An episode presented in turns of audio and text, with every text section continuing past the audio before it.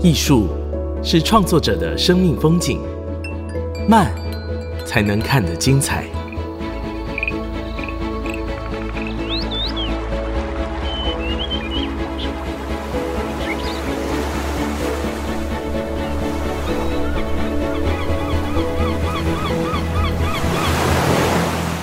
跟着艺术慢慢走。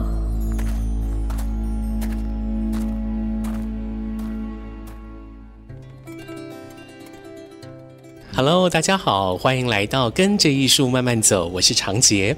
我们的节目呢是在 IC 之音 FM 九七点五，每个礼拜三晚上七点首播。另外在各大 Podcast 平台都有上架，请你赶快订阅。在现在哦。短影音当道，相信大家在使用社群媒体的时候都非常有感。有很多的商家啦、创作者哦，想要用三十秒、十五秒的影片就去攻占你的视觉，要抓住你的注意力。但是在这个急躁的世界，急躁的社会当中，也有创作者，也有艺术家是反这个趋势而行。他们用缓慢的方式，用长镜头，要来让你凝视我们的生活，我们的生命。像是导演蔡明亮，蔡明亮导演在二零二零年以《日子》这部片呢，获得了柏林影展的泰迪熊奖评审团奖。这部片子呢，因为疫情的关系，哈，延迟上映，在最近上了院线。在《日子》这部片上映的同时呢，刚好蔡明亮导演的展览《蔡明亮的日子》在北师美术馆开始举办了。在展览当中呢，把蔡明亮导演拍摄《日子》的过程，把他的实际在新店山上的日子展示给大家看。今天我们也非常高兴，很荣幸邀请到蔡明亮导演。导演好，你好，主持人好。呃，我先前啊就很喜欢。蔡导的片子啊，虽然说不是每一部都看，但是比如说像是一开始的《台北三部曲》，嗯，这个我是先看《爱情万岁》，然后再回去追《青少年哪吒》，嗯，然后再看《河流》，然后到你那边几点，到这个二零一三年的《郊游》等等啊，我都有看蔡导的片子。嗯，蔡导在叙事方面啊，哇，是镜头数 是越来越少，每颗镜头说的这个时间呢，啊，是越来越长。嗯，而这一次。我在电影院看到了蔡明亮导演的日子哦，也是非常的让我有感动。刚好配上了这一次北师美术馆的展览《蔡明亮的日子》。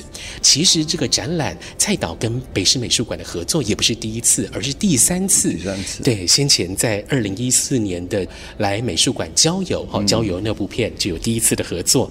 然后二零一六年也有无无眠。对。然后这一次是第三次跟北师美术馆一起合作来推出蔡明亮的日子，我们想请导演来先谈谈跟北师美术馆这一次的合作是怎么促成、怎么开始的。好了，嗯，反正我最近这十年的电影作品不多哦，但是每一次有要上映的时候，我就会想到要把美术馆拉在一起。哦，嗯嗯，这个原因主要是我想。提醒借由上片这个事情，同时可以提醒我们的呃大众哈，呃我们的环境跟以前有点不同，嗯。啊、呃、我们的爷爷奶奶的时代或者爸爸妈妈的时代啊、呃、是没有美术馆的哈，不像现在，特别是台湾哈，啊、嗯嗯。呃、可能甚至比亚洲其他地方多了非常多的美术馆啊，那美术馆其实是一个美学教育的一个基础，我觉得，所以。比如说，我自己会想到我的电影啊，啊，我这种个人创作的电影，很作者型的电影，嗯，或者甚至被说成是艺术片的这种电影，啊，受众其实不多，啊，不容易生存的感觉啊，我我就觉得这个主要的原因是因为我们的观众的啊美学的训练其实是不够的，啊，观众在选择电影的时候是以娱乐做导向的哈，所以他们就会很自然就看娱乐片是。哦，比如说侯孝贤的电影，我的电影哈，都比较不属于娱乐的那个概念，啊，是作者比较个人情怀的一个抒发。所以如果要能够存在的话，这种个人创作要能够存在，我觉得它需要有更大量的那种素质好的观众。好、嗯、啊，是。可以看商业片，又可以看艺术片这种的观众，是，但是我们的确是不够的哈，所以我就想说，与其拍很多这种电影，不如推广一个概念，说，哎，我们让观众先进美术馆，嗯，特别是小朋友的观众，如果他能够愿意，他如果有机会从小就被家长、被学校带去美术馆，呃，我觉得对于将来的培养的观众的素质就会很自然会提升。哦，那个量可能可以出来，所以所以我就啊、呃，我我每次每部电影你都知道我是上街卖票的，对对对对，为了生存嘛。但是我我卖这张票，如果我能够把一个美术馆的概念带进来的话，啊、呃，我觉得这个票会变得更有价值，好，更有前瞻性的感觉。所以这十年我的比如说郊游，好，我就跟北师美术馆合作，在美术馆做展演。或者我的无眠大展哈，那个短片行者系列的短片，我也放在这个美术馆做演出，等等了啊。到到了这个日子哈，日子是镜头很少的电影，就像你刚说的哈，大概只有四十六个。是我有拿笔记来数，真的是四十六颗。四十六颗，呃，一百二十七分钟的长度。对，哦，它的概念其实是非常美术馆的概念。嗯。你有点犹如你走进啊、呃、美术馆看了四十六幅画的感觉，对，哎，那那种感觉。当然，电影的观看会更加的凝视的概念。嗯，你不是自由的走动，你是坐在戏院里面看的哦，凝视这四十六颗镜头。我觉得啊、呃，所以我联想到美术馆。可是我认为看电影最好的地方还是在电影院。电影院哦，所以我就决定，刚好我有在疫情期间。啊、呃，在等待日子要上片的那段时间里面，我画了差不多二十幅的啊、呃，李康生和亚农就两个主角的肖像，是啊，画了一系列的肖像画，是油画来的。我、呃、让我很快就想到说，我要在上片前跟把美术馆拉进来啊、呃，美术馆展览我的画，然后电影院放我的电影，这样、嗯、是。可以说，这两个场所里面所展示的这些内容啊，互为表里啊，是是互为因果哦。呃，而且这一次的北师美术馆的展览，也是由林曼丽老师跟您共同策划哈，是先前也是。是、哦，所以感觉起来，您跟曼丽老师的合作也是蛮是密切的。曼丽老师是这个馆的推动人，对，哈，这个馆基本上是他推动而成立的。那他本身是前任的故宫呃院长，哈。也是北美馆的馆长哈，他他有非常资深的那种展览的阅历哈，然后另外因为他是美术出身的哈，他对于论述这个概念比较完整哈。那我是一个电影导演哈，所以我比较不着重在论述，所以。导演谦虚了，没有没有，我我我比较是作者的概念哈，就是展现我的作品，所以我需要有一个可以论述的一个一个朋友哈，跟我来一起做这个事情，我就请曼丽老师来做我的策展人。嗯，是。在展场里面呢，分别用二楼、三楼跟 B one 的空间来进行展示。等一下，我们再跟大家说明一这个展览展示的内容。嗯、我们还是先回到这个片子好了，日子哈，日子呢，蔡导真的是用非常少的镜头数来描述两位主角的日子哦，李康生跟亚农的日子。李康生呢，他的日子好像被。病痛给绑住了一样，我们在电影里面看到他，他去治疗针灸的画面啊、哦。那另外一位主角亚农呢，我们看到他非常忙碌啊，忙着煮菜，忙着过生活。嗯、这两个好像动跟静之间有个很强烈的对比。两个人呢，相遇之后又分开过个别的日子啊、哦。这部电影呢，呃，老实说，好像没有非常强烈的那种哦，爱恨爱恨交织那种冲突，或者说是欲望的极度的那种展现哦，好像没有。但是就是这样子淡淡的去讲两个人的日子，而观众呢，是透过了导演的镜头去凝视他们的日子。我自己是很喜欢这种凝视的感觉，好像。我也被强迫哈，尤其是现在我们常常是很 hurry 在做某一些事情，我们透过了这个电影哈，也被强迫说，我们就是要去凝视着剧中人的生活，我们凝视小康他的表情，看到他脸上的皱纹，看到他可能是垮着的这个嘴角等等的，都可能让我们对我们生活当中的部分场景或者是我们的经验有那种共同感，会触动哦。其实这个凝视。的感觉在导演的电影当中是一个很重要的存在。那我们请导演来跟大家谈谈凝视的概念。嗯，我的凝视的概念通常是基于一种心情，嗯、呃，叫舍不得啊，想多看两眼，哦，多看两眼就继续再看两眼，就不愿意跳走那个镜头。就嗯，一般的电影基本上不是用这种方式的，一般电影在讲故事。哦，要很快速的推进那个剧情啊，然后观众会不耐烦，哦、然后要有非常多的画面的组合这样子哈，声光啊，或甚至音乐、声音的催促等等。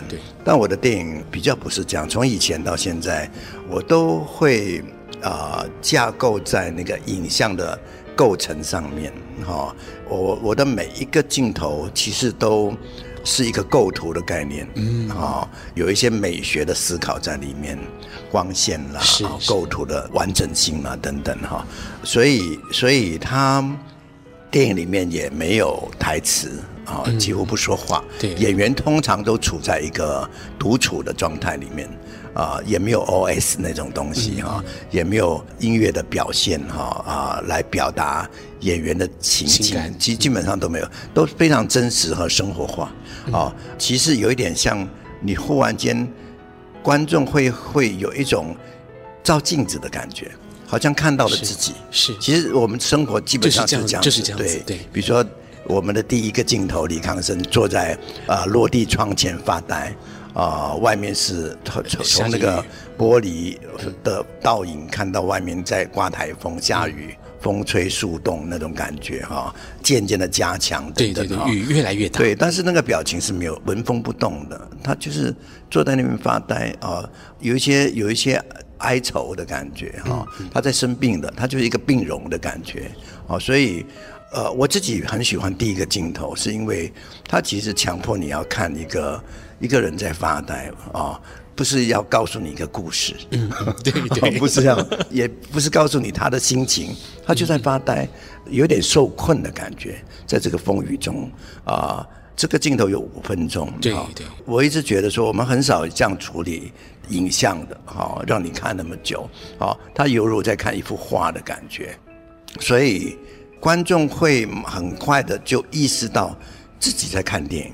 说你不见得要那么快投入进去，嗯嗯，一般看电影是投入的概念，我比较是要带三分清醒，甚至七分的清醒来观看这个概念。嗯，观看的过程里面，你既然你有看，你同时有想。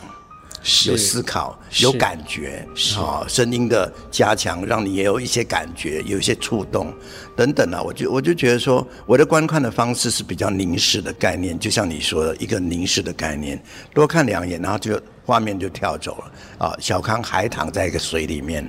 泡澡哈，那个非常安静。对，你你那个时候看到的不是他的脸而已，你看到他的身体是哦，他裸体，他的裸体哈，那个身体已经跟年轻的李康生是不一样的哈。所以所以所以我的观众很好玩，他是从年轻看李康生，看到他变成接近壮年到老年，将来有这些表现啊，所以观众也是这样子。所以我觉得我的观众就会有很强的一种感受。是啊，看到一个角色的他的生命的的变化啊，是非常真实的，嗯，啊，不是用讲的，是是在影像里面呈现出来的啊。我们看到亚农好了，亚农是一个外劳，他是辽国人，他在泰国当外劳，呃，外劳的生活其实非常简单，就是被生活困住。嗯，哦，他在他的家乡是被困的，很穷，哦，所以他们要要跑出来，跑出来有没有什么改善呢？其实没有哎，其实更孤独，他要一个人面对这个生活，所以他在他的宿舍里面煮饭，煮饭是生那个炭火，对，来用炭火，这是真实的一个记录的概念，嗯，哦，我并不是虚构的一个剧情，是他真的就住在里面，他真的就在就用这种方式在煮饭这样子，啊，甚至你看到他洗菜，啊，对对，也表现他辽国人。的饮食的习惯，他他的菜都是生吃的，嗯，哦，所以他洗菜非常好看，啊，洗得非常干净，而且有一种美感在里面。我不知道，就是这这种表现，逐渐逐渐你就进入亚农的生活，是，逐渐逐渐你就进入小康的生活，啊，你就看到这两个身处异地的两个生命，似乎没有什么关联，可是有一天他们就相遇了。嗯，是。导演是先拍了，分别拍了小康的生活，跟这个亚农的生活嘛，哈，两边的生活。但是后来在拍成电影的时候，多拍了后面两个人相遇，跟他们感情的场景了，哈。那导演，你在架构这部日子的时候，在安排他们相遇的这个思考上面，是怎么想的？就是说，哎，其实他们没有这个相遇。两边人各过各的日子也是成立，是也是成立，也是。但是导演您拍了他们相遇。嗯、我我在做这个影像的时候啊，嗯、就是说拍李康生生病的时候，大概拍了两三年哈、哦，他是真的生病。对哦，我那段时间是拍完《郊游》之后，我大概对拍剧情片比较冷感，自己有一点有一点厌倦。好，甚至有一点对电影工业有点厌倦，因为你知道，电影工业是一个很呃很有压力的一个工作哈，它是要面对一个大团体，面对一笔大资金，然后啊大家来做成一部电影哈，然后再上片，上片又有很多程序啊，要宣传，要卖票，那票房可能也不是很好等等。哦，我我对这种过程已经做了快三十年，所以我其实是很厌倦，尤其对那种。电影的表达的方式，哈，呃，我觉得我们的电影啊，呃，没有在电影的本质上发展，都是在市场上思考，嗯好，是，所以那个电影工业它有一点点，不是一点点，它是非常的约束创作者的思考的，你知道吧？它就是你很多东西都不能自由的，被绑住了，对，被绑绑住，要为市场思考，要为。啊、呃，票房思考等等，所以很多讲故事的方式啊，你你不能太太个人，甚至那我又是一个个人化的一个人，所以呢，我不想被拘束。对对，我我我是一直没有被拘束，嗯、但是我也会很厌，他还是拘束了我了啊。所以我大概后来近十年，我就不太想要拍剧情片，去发展我的另外一种影像这样子啊，包括行者系列之类的哈。那拍李康生生病的原因，是因为他真的生病了，我在照顾他，病得很长。我是一个影像工作者，这种东西我会引起我的呃兴趣，我我想拍他。哦，因为我觉得我拍李康生生病，等他将来好了，你拍不出来了，嗯，那种感觉，所以我就跟小康商量说，我能不能拍你去看医生，我能不能、嗯、能不能拍你走路在街头这样子，他同意了啊、哦，他也是电影人嘛，所以他 OK，那我就拍。他问我要干嘛，我说将来也许去美术馆做展览，我并没有想到、嗯、那时候还没有预设，没有没有。做什么，是是是，所以所以电影很好玩，它可以。非常复杂的去处理，它也可以非常简单的处理。就我的处理，就有点像画家在写生，我在画小康生病的那个过程，把一些影像存起来，好，将来看可以用用来做什么。后来啊，二零一六年那年是个关键哈，他从二零一四年开始生病，到二零一六我去了。我去了泰国旅行，放松自己的时候，我遇到的亚亚农啊，在一个美食街遇到他，遇到他之后，我就跟他呃利用手机联系哈，所以我在视频上常常看到他的片段生活，看到这个我很陌生的的辽国人的一种在啊在泰国的生活，泰国的生活，这这种生活的形态会激起我的创作欲。我就很想拍他，嗯嗯嗯，跟拍小康生病是一样的，我就跑去拍了他煮饭。好，那场煮饭的戏是当时拍的，是洗菜啦、煮饭啦，在街上溜达啦，我就拍了一些东西。后来回来，我就跟我的摄影师一起看，看这些画面，我就把小康的画面也拿出来看，就觉得哎，这两个人都被困住了。一个是被身体困住了，一个是被他的生活困住了。嗯、你知道亚农、嗯、他的生活是，是就是他工作的地方跟他住的地方，对对对，跟我们现在很多人一样啊，是是是，没有。所谓的社畜很像、啊，对对，没有没有没有去哪里的，所以我就我就很有兴趣，我就跟摄影师中原讲说，我们来把它变成一部电影吧。那电影叫发展嘛，嗯嗯，嗯啊，但是这个发展并不经过写剧本的概念，是。我就自己在想说，亚农跟小康这两个人怎么会遇到？要不要遇到？还是不要遇到？还是还是错身而过都可以。嗯嗯，对。后来去了，我们就把小康带去泰国。那个时候，小康的身体有更好一些了。大概是二零一七一八年，一七一七一八年，一八年，我找到一些资金了，我就就带小康去泰国。我们就住在一个旅馆里面，然后。就忽然间觉得亚农，你知道亚农，你可以跟我聊他的生活，嗯、他有做过很多副业，嗯，他们这种外劳不是打一份工不够，他们不，因为他们薪水很低，嗯、所以他可能要打两三份工，所以他也学过按摩，我就说哦，那那我来让他变成一个按摩的一师傅这样子，他、嗯嗯、他他的兼职是按摩，所以就安排他跟小康演了一场很重要的按摩的戏，对。嗯。嗯是。啊，这个作品的一个形态就跑出来了。是，所以其实这部片在结构上面也模糊了纪录片跟剧情片的这个边界哈。是，嗯，可以这样讲。因为那些真实的啊生活的画面是非常真实的，对，几乎不演。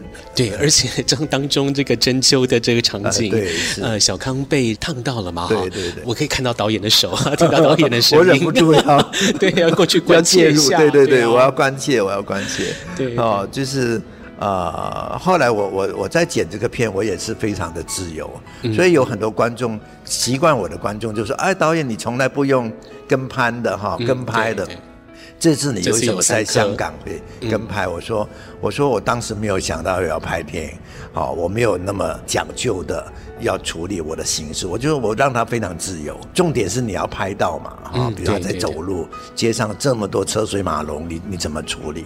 啊，我当然就用比较方便的方式处理。等是是，讲到记录这回事啊，也让人想到蔡导从郊游之后就开始改用 digital，就是改用数位。来拍摄，这个用数位来拍摄，对于记录这件事情来讲，算是蛮有帮助的吧？对，是是，我尤其我这种用长镜头的概念 是啊是啊，它会它是比较没有限制的呃录影的概念哈，跟以前有三十五厘米的拍摄，顶多十分钟，通常都用短镜头，因为底片很贵。对啊，那 digital。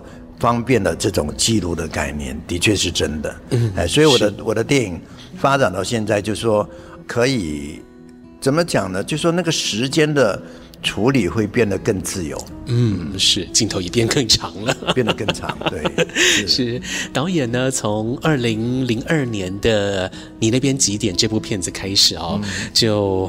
上街卖票哈，是也到校园进行宣传。其实导演在这件事情一直都是亲力亲为，而且用这种很原始也很手工的方式来卖票。这让我想到了先前我有看到报道说，导演其实有恐慌症的这个事情哦。如果到人多哈，或者是人很密集的地方，就是会觉得很压迫，也没办法待太久。所以感觉起来，如果说导演你要上街卖票，是不是要先武装一下自己？嗯，您对于这件事情的，我每一每一次我已经卖票卖了二十年了啊，用这种方式，但是我还是每一次上街头的那个。前十分钟哈，那一刹那哦，我是很焦虑的，很不自在的哈。毕竟它还是一个贩卖的过程，有一点像在卖推销、卖玉兰花的那种感觉。要抛头露面啦哈，然后自己又是一个导演了哈，只是一个创作者了哈，甚至有时候旁边的人看的都觉得很奇怪，说为什么会你会在这边卖票？但是因为就是一个现实的考量，我必须要让我的作品被看到，所以我就做这个事情，让作品拍完不至于浪费啊，所以。我卖了二十年，我自己回头想了一下，我的恐慌症很可能就是因为卖票得到的。哦，你你知道卖票的，嗯嗯、呃，那个时间很长，是，然后要去不同的场合。对对。像我刚开始卖票，二零零年，你记不记得那个年代是台湾大学最多的时候？哦，有有有。哦，大学非常多，全台有一百多个大学，我大概去了八十个大学。好。然后跳骑式的在全台哦，一一个箱型车东奔西跑，对，东奔西跑。然后从早到晚，一天可能有三场演讲这样子。然后啊，要面对很多人。然后卖我，比如说有去逢甲好了，我在逢甲，然后卖完票，我知道外面有夜市，我就问同学能不能陪我，有没有十个人愿意陪我去夜市卖票这样。我又跑去夜市卖票，所以那时候很累，因为你年轻，你不知道，你没有太大的感受，到了一个年龄，那种疲倦感就跑出来了，就就忽然间就发作了，很怪那个感觉，就是不能控制自己的身体，控制不住，所以呃后来查到是恐慌，然后所以我就稍微缓慢一点了。那这次的卖票不会排那么密集，没有没有那么密集的，我后来改成。不要那么多演讲，你知道演讲最累，嗯、演讲是要是要费神的，哈、嗯，除除了体力还要费神。我以前演讲，你知道我又爱讲，我一讲就讲三个钟头，人家给我一个半小时，我就讲了三个钟头，然后天啊，对，很惨。后来。后来我就改一个方式，我近前几年我是到校园去快闪，哦哦是是，比如说台大，你知道我的美术馆在国北师哈和平东路上，它四周有好几个大学，台大、师大、是政大，对对，好都是，所以我就或者本身国北师这个大学，我就在这几个大学里面跑来跑去，快闪的概念，快闪。感觉没有那么累，是就好一点点。是那导演，您这样子去外面售票，回家之后会 舒缓自己吗？呃，你用什么方式来舒缓？就放空了，真的回去就真的就放空了，就什么都做不了，哎，发呆，常常会会这样子，连看电视都不想看，嗯，什么都不想，不想看到有人的感觉，就是要独处，让自己静下来。是导演上街售票这件事。事情哦，也是。蔡导想要去跟大家进行交流，把自己电影的好来跟大家说明哈，让更多人知道。那其实透过了这个美术馆的展览，也是另外一个另外一个途径。这个途径是多样多变的哦。蔡明亮导演透过了这些媒介哈，来跟大家分享他的啊电影跟他的生活世界。呃，像是在这一次的蔡明亮的日子展览当中，我自己感觉。到就是蔡导把自己的精神性灌注的很强烈，而且整个展览呈现出一种手工的美感。我们去外面看展览啊，可能是大图输出，对对对。但是我们在这个北师美术馆看到的，全都是导演自己用手写的介绍跟说明。而且而且这个展览当中也没有特别为展览所特别制作的物件，也都没有。都是导演日常生活当中的，对呀，嗯，是一个呃，我我自己做了很多个展览，我的展览，因为我是我是拍电影的哈，然后我的电影非常手工，我拍了三十年电影，我从来没有用过一个特效的镜头，啊，真的没有。有些画面要特效，他们说，哎，这个特效很好，我说不要，我愿意等等一只蝴蝶停在小康的肩膀上面。做特效一下就做出来，我不要。我觉得我很难想象我的电影有特效是什么感觉，我很不愿意。所以我到了做展览，我从郊游也是哈，郊游大展，我是把林曼丽都被我吓到了哈。我是把当年有一个大台风哈，把我们家附近的树枝都吹下来。嗯，下来。我看到那些树枝，我就说哦，我要把树枝搬到美术馆来，用来干嘛？遮光。把美术馆再暗一点，因为里面有很多影像的投影哈，啊，我就把大概三卡车的树枝嗯搬到美术馆来，但是要消毒要干嘛哈，然后很麻烦，所以整个美术馆变成一个。呃，交友影片里面的某一种概念，就废墟的概念，树林的概念，甚至有味道，就非常手工。我每一次都是这样。到了那个五五眠，嗯，是哦，是，我整个大空间我都清掉，什么都不要，我只放了两个大荧幕，好让观众自由在里面晃荡，躺着也行，坐着也行，睡觉也行，好来在里面办很多活动这样。那到了这个日子哈。我我刚刚有提到说，我我在疫情期间等待日子上片的那段两年哈，我画了快二十幅小康跟亚农的肖像啊油画。事实上，我画画也不是现在才画的，嗯我在更早一点，我画了一批旧椅子，嗯啊，然后在我还有在一些展场里面手绘了一些。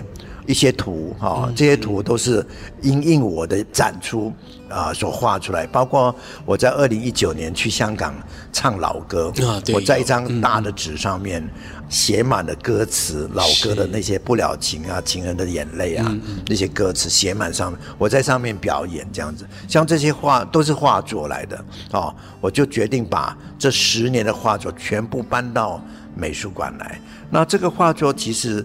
啊、呃，因为我本身不是画家，我这种作品都是来自生活的一些感觉。嗯嗯、比如说我，我舍不得小康不在我身边，舍不得亚农不在我，所以我就画了他们。啊、呃，都是一种一种表述来的啊、呃，我就所以跟我的生活很有关系，所以我又把家里的一些收藏，包括老椅子啊之类的，或者、或者一些小物件呢，我就搬到美术馆。嗯、所以这次的美术馆有一点像是我把我家的客厅搬过来啊。呃 没有太多的那种美术馆常常有的那种表达，是做木作啊，把画挂在墙上，什么都没有。我就是随手这些装置哈，这些摆设是可以变化的。比如说我我最近常常会来，我就想多写一些字，我就在墙上多写了一些字，这样子。是，所以刚才你说的这个展是没有印刷的啊，所有的文字都是用炭笔。写在墙上是哦，做一种表达。我们看到导演的许多收藏就在这个二楼的展场里面，对，来展出有古老的好古老的行李箱，还有几个音乐盒哦，这个音乐盒在日子当中呃也有一些作用，一些作用哈。那我们就不破梗 然后呃还有像是哎恐龙的雕塑哈，对，好好可爱。有一些是我我自己很喜欢。我以前收很多东西，现在不收了，年纪大了哦。比如说去旅行啊，在柏林就跳蚤市场就买了两只恐龙，其实很普通的，但是它就一直摆在我的房间啊，或者一些蜥蜴啊，我喜欢这些这些爬虫类的造型哦，或者莲花啦等等啊，都是我喜欢的一些。一些造型或者一些小玩意之类的，嗯、那皮箱啦或者老椅子都是藏在我的仓库里的。嗯，哦，有有些是以前拍电影用的啊、哦，就没有丢掉，就把它搬出来。嗯、我觉得有两个很很特别的东西，是有两个金童玉女的像啊，是是神像来的，是呃我在拍。不散的时候，二零零三年，你看已经二十多年了，二十年啊，二十年了。二零零三年，呃，我拍不上的时候，我在永和拍嘛，哈，永和有很多庙，小小的庙。有一天收工，有一个庙里的人就跑来找我，骑着摩托车就问我愿不愿意接收两个礼物。我说什么礼物？他说，呃，你你 OK，我就带过来。就带了两个人头过来，好大的两个人头，我我当时也不知道怎么办，也不能拒绝他，因为那是神明来的。对，哦，在那个迎神的时候，他们会套着两个人头跳舞的那种。哦，就我就好吧，就搬到我家，他一跟就跟了我二十多年。哦，所以这两个像跟我很靠近，是我每次出远门，我都会跟他们讲话说：你们要顾家，不要让小偷跑进来。就 是，所以所以这个空间里面有很多我啊，包括还有两幅小康以前画的点荷花哦，刚开始学画的时候，对对，他学画时候画的。嗯，这个展场尤其二楼的部分哦，真的是可以看到导演生活的样貌，他的精神性的展现。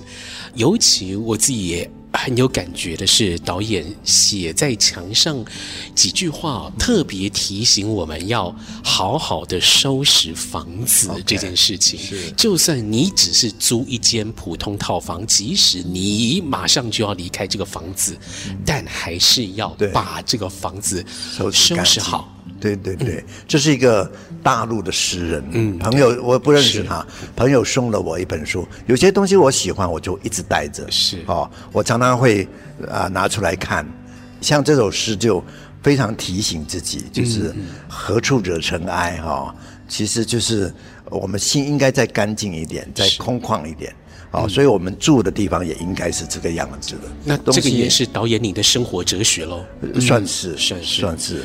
我以前年轻的时候不懂，想要拥有很多东西啊。到了一个年龄，我昨天还在跟小康讲，我说，呃，我现在越来越不会穿衣服了。年轻的时候很爱打扮，嗯，好，出国一定买一大堆衣服。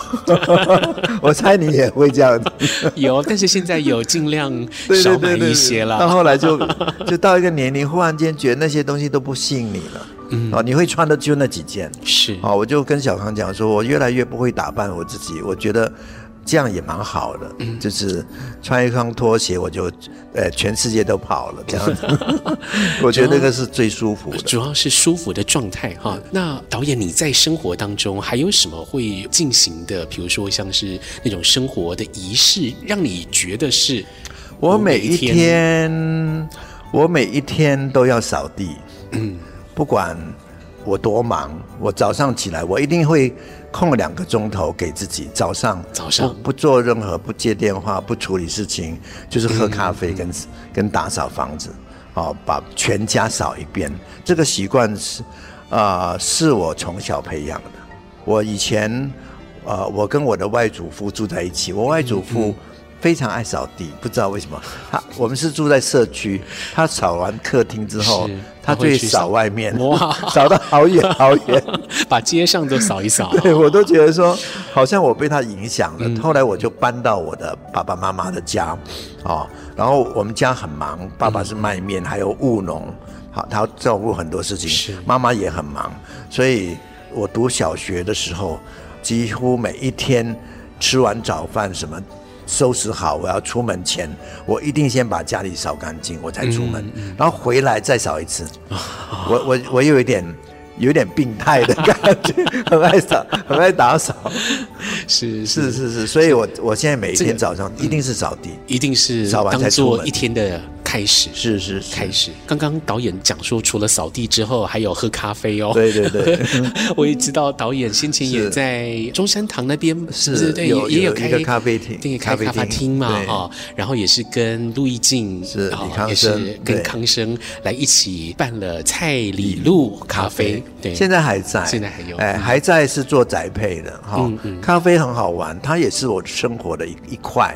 哦，我我们经营这个沙咖啡，其实很好的咖啡，嗯、是路易经传下来的。对，哦，我自己很爱这个咖啡，所以我接手之后我就经营它。但是呢，我不善于经营，好，所以从来没有赚钱。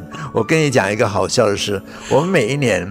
我们三个股东，嗯啊、呃，每一年的薪水就是一人一万块啊。好，每一年的年底，我们的那个员工啊，会主动的汇一万块给我们当做奖赏，奖赏。然后呢，我是最辛苦的，因为我我就在咖啡咖啡的旁边啊，所以我们我到了年底我就要愁说。哦，我们这个没有赚钱的生意，我怎么发年终奖金给我的员工？嗯、我还是希望他们有年终奖金啊、哦，所以呢，我就要去。以前是去卖唱唱歌，好、哦、来卖我的咖啡礼盒。后来我得了恐慌症，我就不太唱歌了。哦，所以啊、呃，要去做很多活动来卖礼盒，这样子来筹那个年终奖金，这样子差不多是这样。但是我自己想了半天，觉得说。有点像鸡肋啊，弃之可惜哈，食之无味啊。但是我每天都喝到咖啡，我又很开心，嗯，我就觉得好吧，继续吧，直到我的员工假设有一天他不烘焙了，我就烧要拿了。是这个随遇而安，对，咖啡也是导演目前现在哈这个生活当中很重要的一个调剂哈。对，那我在展场当中三楼的。展场当中有听到蔡明亮导演的歌声，然后对应着刚刚导演有说，二零一九年在香港办的这个演唱会哦，听说那个演唱会本来是要进行到十点，但是 因为导演欲罢不能，唱到了十二点，而且唱的都是这些老歌，老歌影响导演的老歌。对，三楼的概念，二楼是生活哈，呃，我很生活的感觉。哈，到了三楼是一个记忆的概念。嗯嗯啊，三楼有有一幅画很重要，就是呃很大的一张白纸上面，我画了很多电影的人物。啊，有我小时候看的电影的人物，包括胡金铨里面的一些侠客的形象，或者是独臂刀王啊，或者是虞美人啊，或者是歌舞片的一些画，林黛啊、葛兰啊那些演员的图像画在上面。我画来干嘛？我画来。呃，我在这个图画上面办一场关于电影记忆的演讲。嗯，好，我从因为我是从三岁就开始看电影，看的都是六零年代的啊华语啦或者粤语啦粤语片，还有很多美国片，大概是这些东西。所以呃，我觉得我每次在谈这个东西的时候，呃，为什么我要谈它？因为它影响我的创作。哦，以前的电影院跟现在的电影院不太一样。以前的电影院有一点像一座庙，哦，你每天要洗干净身体才 还要去看电影的。现在不是你随时都可以去看，对不对？现在不一样，啊，比较有仪式感。以前就全。总是一千多人在一起看电影这样子，所以很很有意思，所以我很愿意把我曾经有过的这种观影经验分享给我的观众。那喜欢我的观众就会明白为什么我会拍不散，或者我会拍这种比较凝视的概念的作品这样子。上面还有一个东西是蛮有趣，是我摆了一个花瓶啊，是一个水晶花瓶，有那个花瓶。啊，很有纪念价值对我来说，我得了很多奖，但是这个奖是它是个奖杯来的，是我最重视的，因为那是我第一个国际的一个奖，啊、呃，是我的第一部电影《青少年哪吒》嗯在东京电影节得奖的一个奖杯，是由张国荣送给呃颁给我的，所以。我是从他手上接了这个奖杯，然后跟张国荣有一天的相处，嗯，哦，所以也是我很美好的记忆。这样是是，这些记忆就在三楼这个展场的三楼来做展现，二楼是导演的生活。嗯、那 B one 这个部分呢，可以说是电影日子的一些补充的影像记录哈。是透过了这一次展览，我们一定是可以更了解蔡明亮导演他的生活、他的内心世界，还有他的。创作世界，我自己是非常喜欢蔡导的电影，尤其是那种凝视，真的在现在的社会当中很少有机会让你静下来，好好的去凝视。嗯，我们凝视剧中人的生活，也对应到我们自己可能忙碌的这个生活哦。嗯，这个剧中人的那种孤寂。两颗孤寂的灵魂彼此之间的那个慰藉，他们相遇之后又分开的那种寂寥，在这部日子当中有个非常深刻的呈现。为什么深刻？也就是因为这个慢，它才深刻。所以真的很推荐大家到电影院。下个礼拜还有哈，第五周已经跑第五周了。欢迎大家来电影院欣赏蔡明亮导演的《日子》，也到北师美术馆这边来看蔡明亮的《日子》这档展览。今天非常谢谢导演特地拨空，谢谢导演，谢谢，谢谢，谢谢，谢谢，感谢。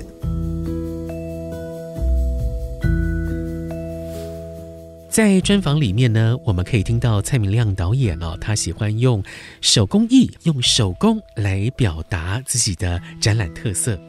这其实呢，也反映出他的电影拍片模式啊。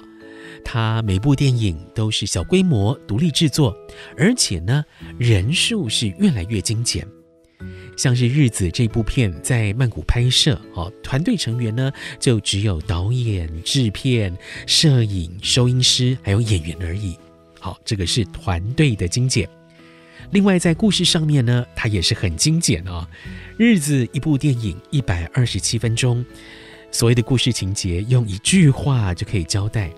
啊，另外呢，镜头数量也是很精简，四十六颗，每一颗镜头都要你用。长时间来凝视，所以北艺大的孙松荣老师呢，他就用新极简主义来形容蔡导的日子这部电影。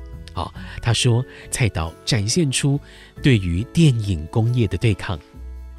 同样，这个极简呢，也是蔡导的生活哲学。他把多余的衣服给舍弃，只留下穿起来舒服的；把多余的装潢物件舍弃。只留下自己需要的，另外也把过多的执着舍弃，让自己的灵魂跟心态啊更轻盈、更自在。这样的生活哲学可以说是对消费主义的对抗。那在北师美术馆蔡明亮的日子这档展览当中，就有蔡导生活哲学跟电影美学的完整呈现。最后呢，我们还是回到日子这部片啊。日子这部电影是需要耐下心凝视，才有办法品出味道的。你在看这部电影的时候，会感受到日子的存在，感受到时间的存在，也可能会想起，啊、呃，生活当中哇，那一些百无聊赖的片段，会想起许多忙碌但是又孤寂的日子，还有呢，偶尔在生活的困顿当中。为你带来温暖的人，哦，那一些慰藉跟救赎的时光。跟着艺术慢慢走，我们的节目在各大 Podcast 平台都有上架，请你赶快订阅。我是袁长杰，我们下礼拜见，拜拜。